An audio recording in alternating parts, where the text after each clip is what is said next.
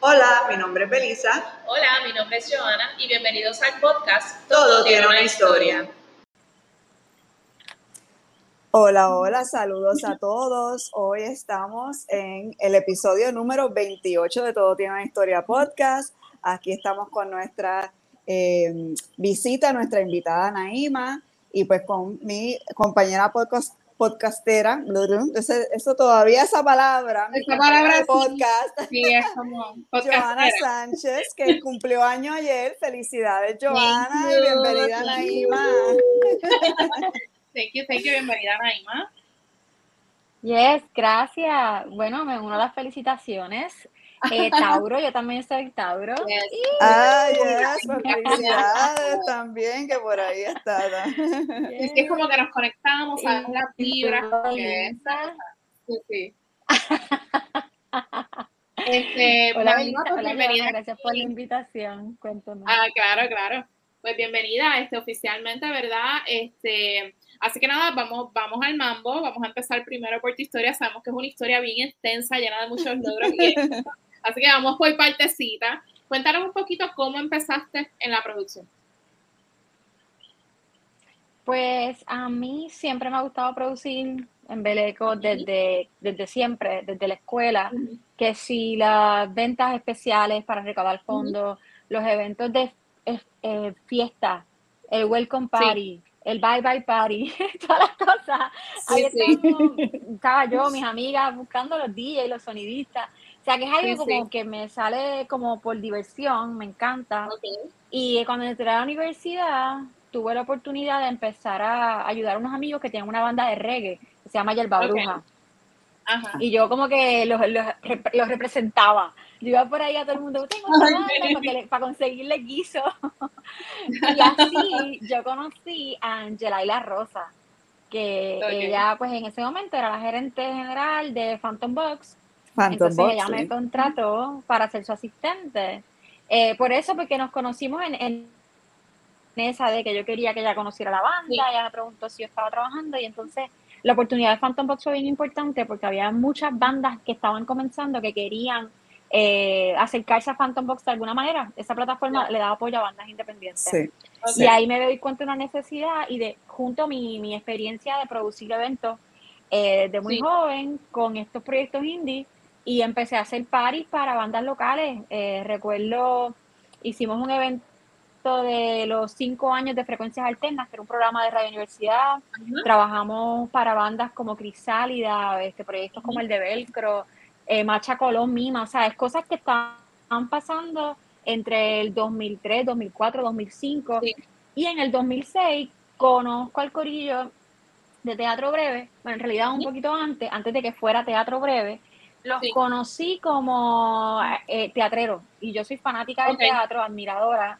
Y estando viendo una obra de teatro, yo decía, yo quiero trabajar con esta gente. Y así nada, yo hasta que hasta que logré hacerlo.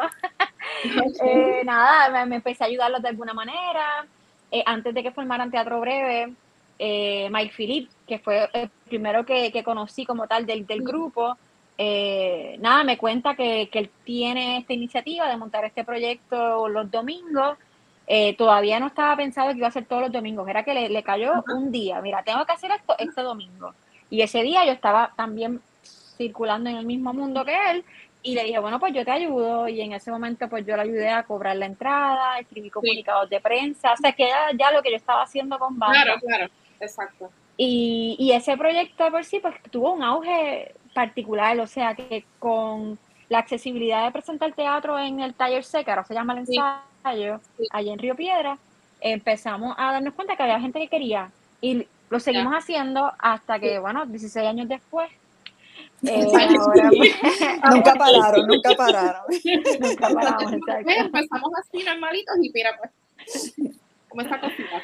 Y ya pues estamos en la pantalla, ¿verdad? Grande. Así de normalito. Pero y nosotros aquí bien pompeados.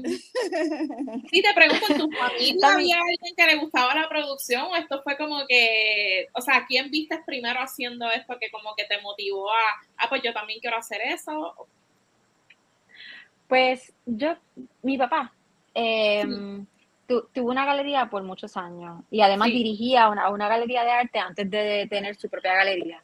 Él tenía la galería sin título, fueron 10 años, en esos 10 años yo estaba todavía en mi high school y yo le ayudaba, lo asistía. Desde la galería no solamente basaba en exhibiciones de arte, él tenía shows de performance, instalaciones, que también era como que ver otro mundo del arte más allá de lo tradicional.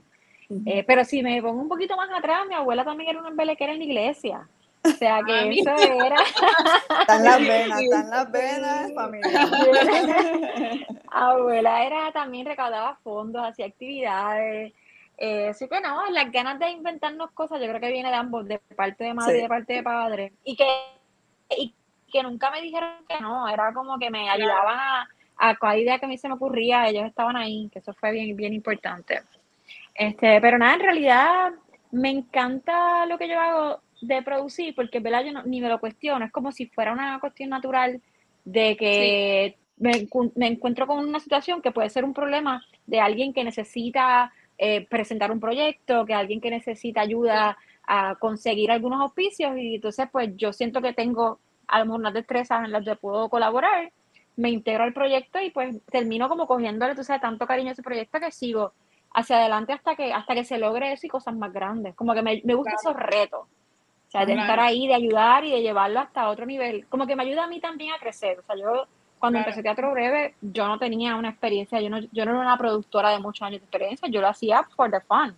Este, Y ahí se nos fuimos dando cuenta de que esto era más serio, mayores responsabilidades y fue aprender a cantazo también. Sí, porque empiezan a crecer y obviamente es como que espérate, wow. O sea, como que hay que empezar a coger unas destrezas que ya se me a lo mejor nunca pensé que las tenía que coger, pero vamos a meter mano.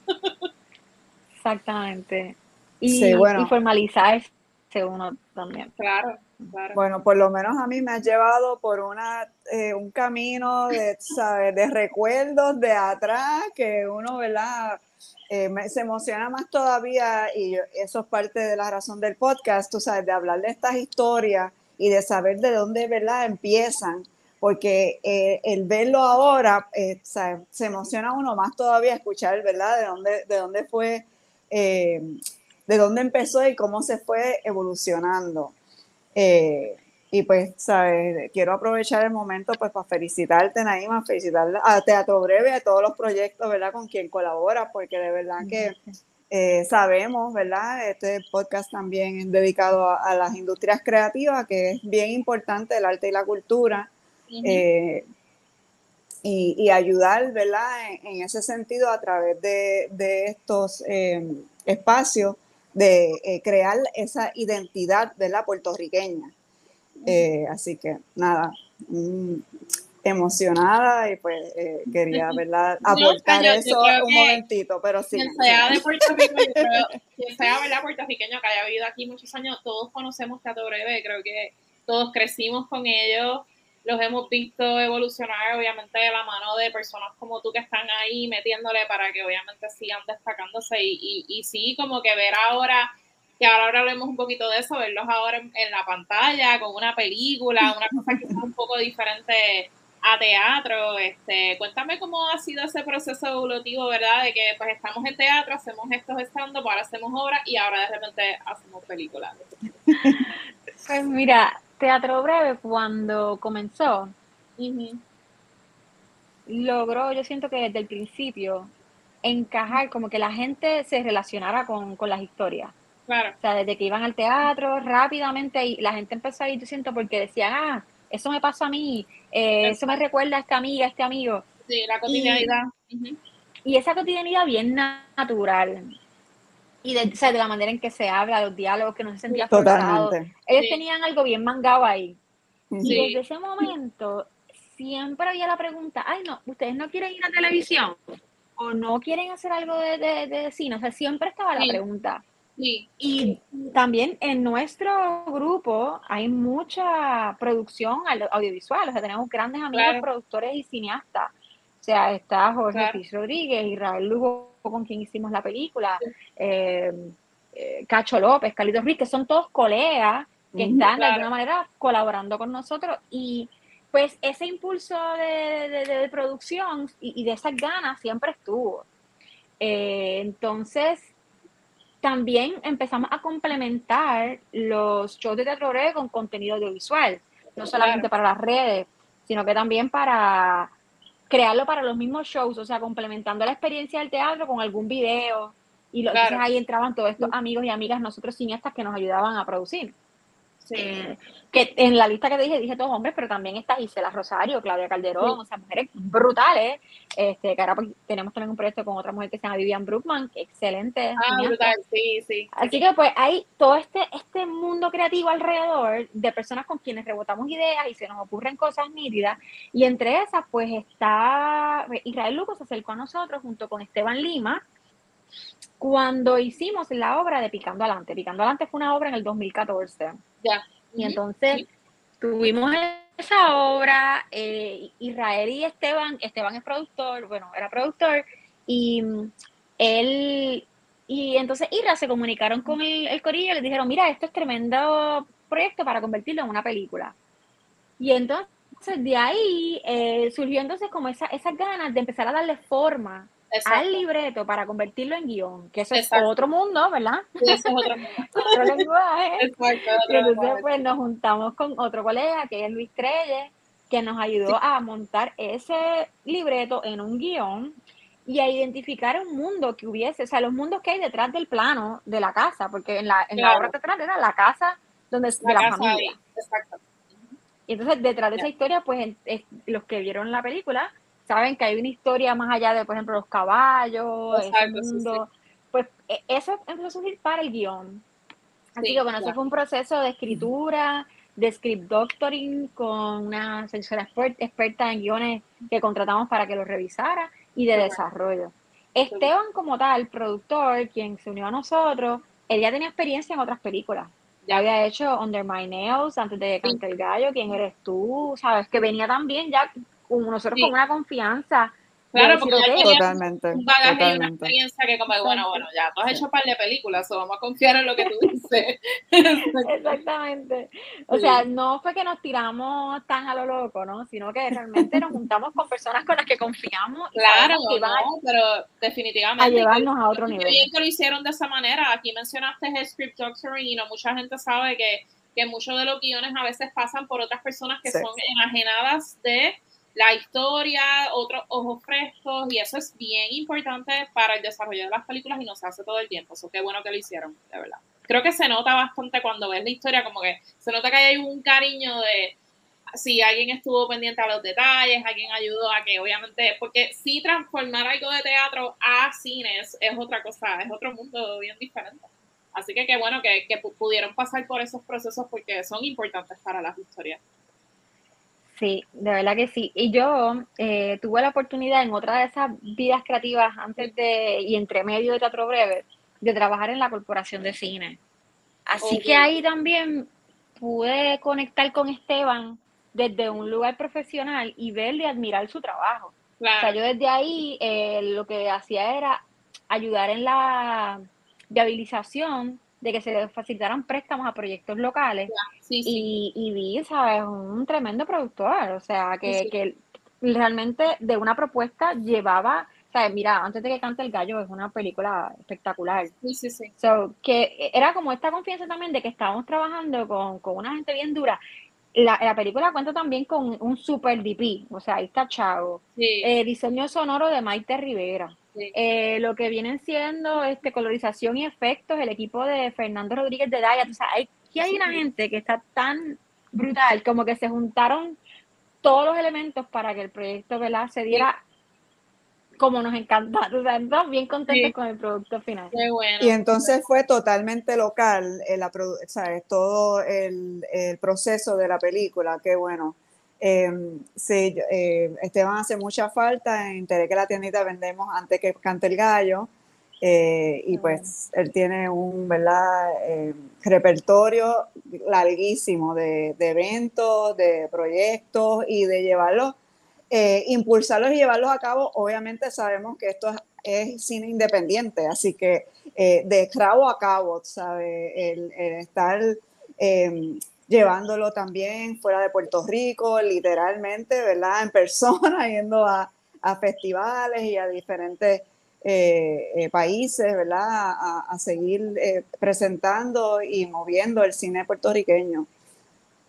Bueno, aprovechando el tema de, la, de Esteban y, cómo nosotros pues, juntamos en esa colaboración, antes de la película, Esteban fue nuestro productor cuando fuimos al Choliseo. Ah, nosotros, nice. Nosotros nos tiramos de la loquera de hacer un show en el Choliseo. y fue como que, pero que necesitamos. Yo quiero ir a ver how they, how they figure it out. y fue como, espérate, tenemos que juntarnos con alguien que tenga toda esta experiencia y que tenga esa experiencia. productor brutal para, para eventos así. Sí, sí, así que bueno, pues de verdad que hemos, hemos, crecido con tremendos colegas alrededor de nosotros, o sea, no es algo que hacemos solo. Eso es, eso es importante, este, esas colaboraciones, porque eso son la, o sea, nada se hace solo, nada se inventa solo, uno necesita a esas otras personas que confían también en uno y que lo pueden ayudar a, llevar esos proyectos a cabo, porque es que no hay de otra, o sea, nada se logra solo, así que pues es súper cool. ¿Y tienen planes de llevar la película afuera? Este, o sea, ¿cuáles son los planes futuros de, con Picando Adelante? Pues mira, la queremos llevar a la diáspora, o sea, a la gente que está en, los Estados Unidos. Eh, todavía no tenemos fecha porque sometimos a festivales. Y hay que esperar que los festivales contesten. claro, sí, Porque si no, pues me autocancelo. Si lo tiro antes, pues ellos tienen unas reglas. Sí, sí. Eh, pero una vez nos digan sí o no, sabemos qué decidir. Si nos dicen que no, la llevamos por nuestra cuenta. Okay, si nos dicen que sí, pues brutal, la, la vemos en como parte de los festivales. Así que sometimos a varios festivales eh, en Estados Unidos y también en Latinoamérica. Así que ya pronto estaremos sabiendo qué va a pasar. Luego de eso también queremos someter la plataforma, eh, ya sea HBO, Amazon, Netflix, la, que nos presente la mejor oferta. Claro. Así que bueno, ese sería el próximo paso después de los festivales y de sacarlo fuera de Puerto Rico. Sí, sí, pues súper interesante. Seguiremos viendo por ahí de, de Picando Adelante y estaremos pendientes a, esas noticias. Este, vamos a saltar, ¿verdad? Ahora porque tú tienes otros proyectos, obviamente, aparte de, de bebé, tienes este espacio que se llama Pública. Háblanos un poquito de cómo empezó este espacio, que también cuentan con un restaurante que, wow. Yo hice una reseña del restaurante, si ustedes no lo han escuchado, pueden pasar a escuchar ese episodio. Este, así que cuéntanos un poco de cómo surge este concepto, cómo surge también que tenga un restaurante y cómo ha ido la cosa. Ok, bueno, pues rápido.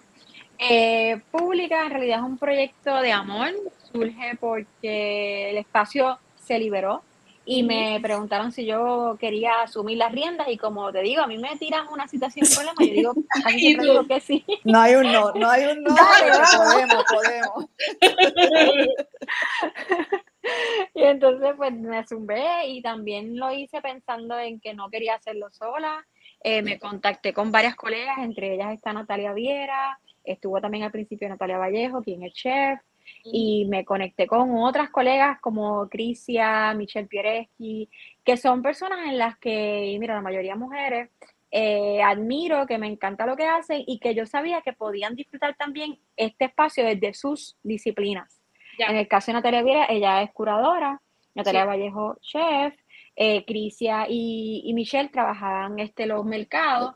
Así que eh, nos juntamos como, mira, me surgió esta oportunidad de este espacio. Yo me he dado cuenta en estos pasados años produciendo teatro breve y otros proyectos que los espacios es lo más que hace falta, es de las cosas que más se necesita. Y si nosotros derrumbamos esa barrera y tenemos el espacio disponible para nosotros y para proyectos en los que creemos, pues creo que vamos a facilitar a mucha gente, ¿no? Era como que, ¿cómo ayudar? Claro. Eh, nada, abrimos el espacio como para proyectos que quisieran crear diálogo, no necesariamente proyectos que tenían la necesidad de venta.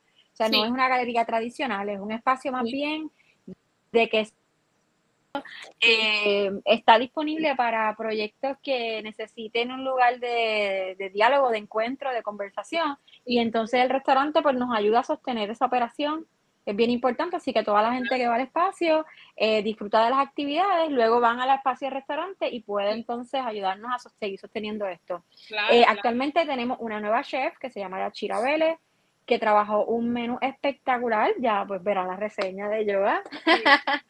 y entonces Yachira lleva con nosotros, somos, llevamos nueve meses con la reapertura después de la pandemia.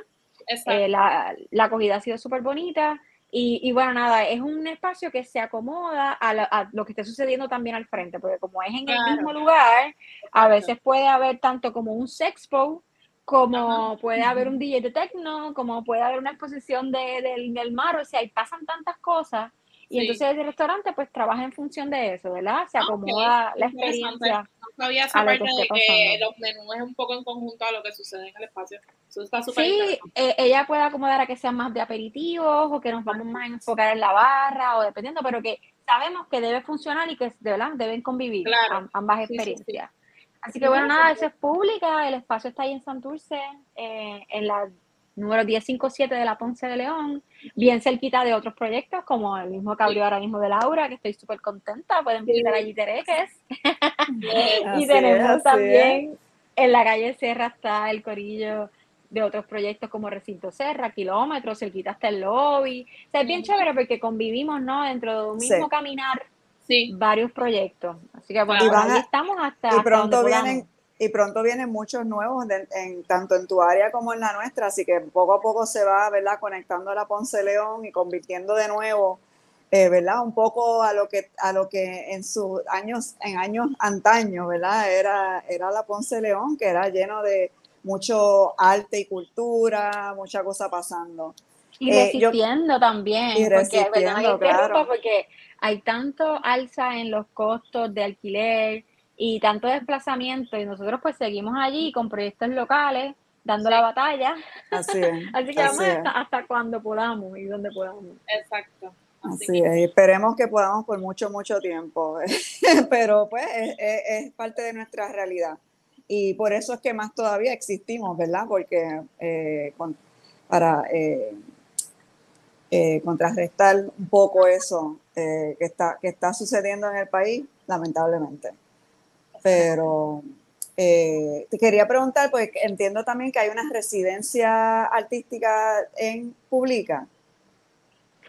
Sí, bueno, ahora mismo estamos corriendo una residencia en alianza con un espacio cultural de Nueva York que se llama Abrams Art Center.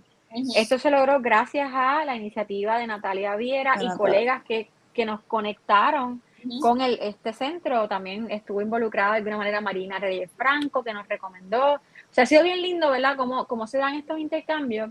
Y Abrams Art Center reactivó la residencia, ya este sería nuestro segundo año. Y en este año vamos a estar hablando sobre lo que es sustentabilidad. Eh, Leila Matina, que es una artista también agroecóloga, enfocada en rescatar nuestra historia textil y de, la, y de, las de los tintes que vienen de, la tierra. Eh, va a estar investigando sobre los tintes naturales, específicamente los que vienen del índigo, eh, para, para hacer un estudio que la lleve a seguir perfeccionando su práctica y además de eso, rescatando nuestras tradiciones. Y ella, gracias a esa residencia, va a estar investigando por un año y el segundo año va a estar presentando sus hallazgos. Eso va a pasar dentro, en Puerto Rico y Nueva York, o sea, ya va a poder viajar. Y de Nueva York nos está visitando, nos va a estar visitando una artista que se llama Duendita, que es una artista musical, ella es cantautora, performera, y ella también trabaja con temas del medio ambiente, porque el tema general es la sustentabilidad, por eso es que escogimos estas dos artistas. Eh, ella trabaja con temas de medio ambiente, con la conexión, con la espiritualidad, con, con, el asunto de las aves y la conexión con lo, ¿verdad? Con lo ancestral. Eh, y ella va a estar presentándose en Nueva York y en Puerto Rico como parte de esa relación entre ambos, ambos espacios. Así que pronto vamos a tener más detalles sobre esta residencia entre Abrams Art Center y Pública Espacio Cultural. Pues ese es mi, mi, barrio. Yo me crié ¿verdad? en Nueva York, bien cerca, a donde Abrams eh, Art Center y Henry Street Settlement. Cogí muchas clases allí, desde el cinco años me acuerdo que cogí clases de baile de ballet y la maestra siempre me ponía al frente porque yo siempre estaba haciendo, ¿sabes? Lo que quería por cuenta propia. Ya, la clase y yo creo que ella, tú sabes, vamos, vamos a... Tú querías performance libre, tú querías hacer libre. Y pues creo, tú sabes que ella me traumatizó en el área de, de el baile, pero yo continué. Tú ya no bailo, pero bueno, nada. Continué con el teatro, cogí clases de teatro ahí improvisando, me encantaron, cogí pues, eh, eh, cerámica, así que me encanta que estén haciendo, ¿verdad? Eso, proyectos en conjunto con ellos, cuando se vi que Natalia lo anunció, yo como que me dio también un poquito de eh, el corazoncito, ¿verdad? Que hizo así el parión. Em, y entonces, este es el segundo año, ¿cómo fue el primer año, verdad? Obviamente, pues fue un éxito total, porque si lo están haciendo nuevamente, pero explícanos un poco sobre eso, porque la verdad es que tú abriste este espacio en época pandémica. Un año antes de la pandemia. Un año antes de la pandemia, o sea, después, porque entiendo que el, el espacio anterior cerró a raíz de los huracanes. Exactamente. El espacio Minerva eh, cerró después de María. Eh, quedó disponible el espacio. Nosotros abrimos en noviembre del 2018. Así que yo tuve un año brutal, o sea, que fue el primer año. Ajá, que todavía no había llegado nada, no había llegado la Exacto, estábamos ahí nosotros bien inocentes. Ajá. y claro, estábamos en medio de Ricky renuncia y todo exacto, Exacto. No, pero, pero bien activado, bien activado, todo bien bello. Exacto. No, no vino, no había pandemia, eso que no es así, está bien, eso tenía que suceder. Pero la pandemia ya, ya pasó lo peor, ¿verdad? Pero nosotros pensamos, ya pasó lo peor, vamos para adelante. Literal, literal. Nosotros, nosotros Exacto. Pero no, y ese año se dieron cosas súper bellas en el espacio y entonces vienen y nos visitan de Abrams Art Center nos proponen esta residencia ya a finales del 2019, así que empieza la residencia con la pandemia. o sea que sí se da y se tomó la decisión de continuarla a pesar de, así que hubo mucho trabajo a distancia. Fue específicamente una colaboración con Payola, eh, quien trabajó una serie de episodios enfocados en música independiente y, y, trabajando lo de aquí, pero también que se comunica con cosas que pasan fuera de Puerto Rico. Ella tuvo muchos encuentros y lo que hicieron fue una residencia de Radio Red en pública. Oh, ella le había tenido dificultad para pagar su renta en Miramar y necesitaba mudarse, así que le facilitamos nuestro espacio para, y con la beca ella pudo eh, sostener su operación y mantener una serie de entrevistas y crear una, un playlist ¿verdad? enfocado en un tema que, que le asignaron de parte de Abrams.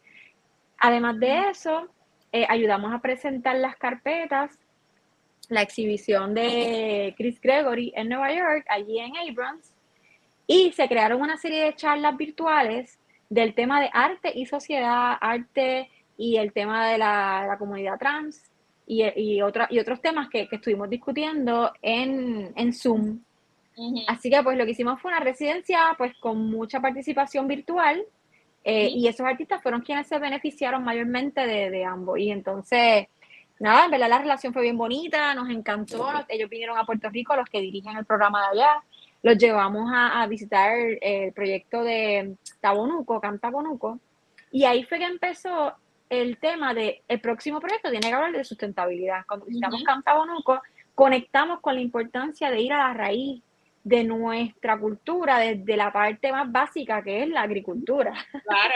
Tú sabes. Así que bueno, pues ahí es que entonces este, Natalia propone que Leila debía ser ¿verdad? la persona que recibiera la beca, que si no la han conocido, les invito a ver el trabajo de Leila.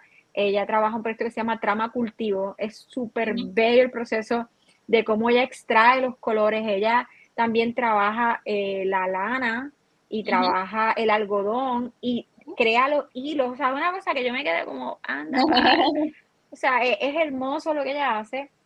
Y entonces trabaja eh, brindando talleres a hogares de ancianos en Albonito, brindándole alimento eh, a esas también comunidades más necesitadas. No, yo, quedé súper conmovida con lo que hace Leila, así que estoy bien contenta de que se esté dando esto. Pero sí, eso fue el primer año y bueno, pues ahí que conectamos con la sustentabilidad del segundo año con una visita que nos dieron a Puerto Rico, ver al equipo de Abrams Art Center. Interesante. Qué chulo. Está bien chulo todo. Este, bueno, ¿y cuáles son planes futuros? O sea, tenemos que ver la película, tenemos pública, tenemos algunos otros planes por ahí, algunos otros proyectos, así brevemente. Pues sí, hace poco estuvimos la filmación de una segunda película. Oh, Esa tiene un nombre provisional, que es, Parto, está en proceso. Y es sobre unas amigas que una de ellas pues decide tener un parto natural y se encuentra con todos estos obstáculos para ya poder hacer ¿verdad? el parto como ella lo sueña. Eh, es una comedia al estilo teatro breve, pero con un toque bien de jeva. Sí, sí. Eh, muy, muy divertida, muy divertida. Mañana voy a ver el primer screening, así que ya les contaré. oh, wow, o sea, Estoy que ya grabaron toda la película, o sea, ya, Ya está. grabamos, grabamos la mayor Ya, parte de la película. bien callado. ok, Y este primer screening-.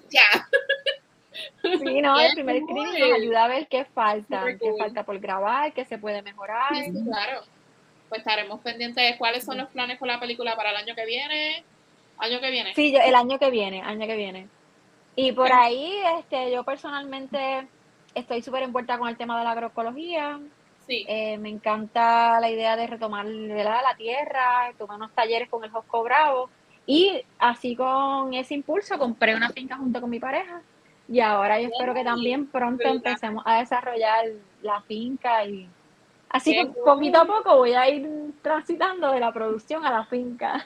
Esa- bueno, esa producción también, pero Que eso es tremenda producción también, totalmente. Wow, Y tan, y tan necesario sabemos por la sustentabilidad de Puerto Rico de que más y más personas, ¿verdad?, tomen, tomen esa iniciativa. Sí, se los recomiendo a todo el mundo, vayan. A mí me convirtieron en el agroecología y es lo más bello. Pues, Naima, te agradecemos muchísimo que hayas estado aquí con nosotras ahí, como en un, como en un nutshell, más o menos, obviamente, todo lo que haces, porque sabemos que haces muchísimas cosas. Este, te deseamos muchísimo éxito, de verdad, que sigan teniendo éxito con Picando Adelante, que con la nueva película, con los demás proyectos, porque sabemos que así será, así que estaremos pendientes por ahí a, a todas las cositas, ¿verdad? Para ir a, a verlas y disfrutar. Así que Pronto gracias. volvemos al teatro también. Gracias Ah, a ustedes. Gracias a ustedes. Un Pues honor estar aquí. dónde la gente puede escuchar los episodios, dónde nos encuentran. Bueno, ya saben que nos pueden encontrar por muchas plataformas y de muchas maneras diferentes. Ajá. Todo tiene una historia podcast. Lo pueden buscar en anchor.fm o cualquier plataforma de tu preferencia eh, de podcast. Eh, Joana Sánchez tiene sus páginas en Tumblr. No, mírame a mí, la primera que se, se lo. Que Facebook. Instagram y Twitter. Facebook, Instagram y Twitter como Joana Sánchez. Sí. Yo tengo Belisa en la tiendita en Facebook y Instagram. Y todo tiene una historia. Podcast tiene Twitter y Tumblr. Es como que ya es como que el libreto. También tenemos los episodios más cortitos. Ya subimos los de este mes. Este mes en el episodio de hashtag Yo Apoyo Local les hablo un poquito sobre sábados de mercado en Río Piedra. Vayan y escúchenlo porque eso está súper interesante lo que están haciendo en el pueblo específicamente de Río Piedra. Belisa subió su episodio hoy. Hay un episodio nuevo que nos está contando todo sobre el nuevo espacio en Santurce que se llama Angelina, donde se encuentra ahora Tere, que es la tiendita. Este, y tenemos muchos otros episodios allí, así que pasen por allí para que lo escuchen, se pongan al día. Este, así que gracias por escucharnos. Bye. Gracias, bye.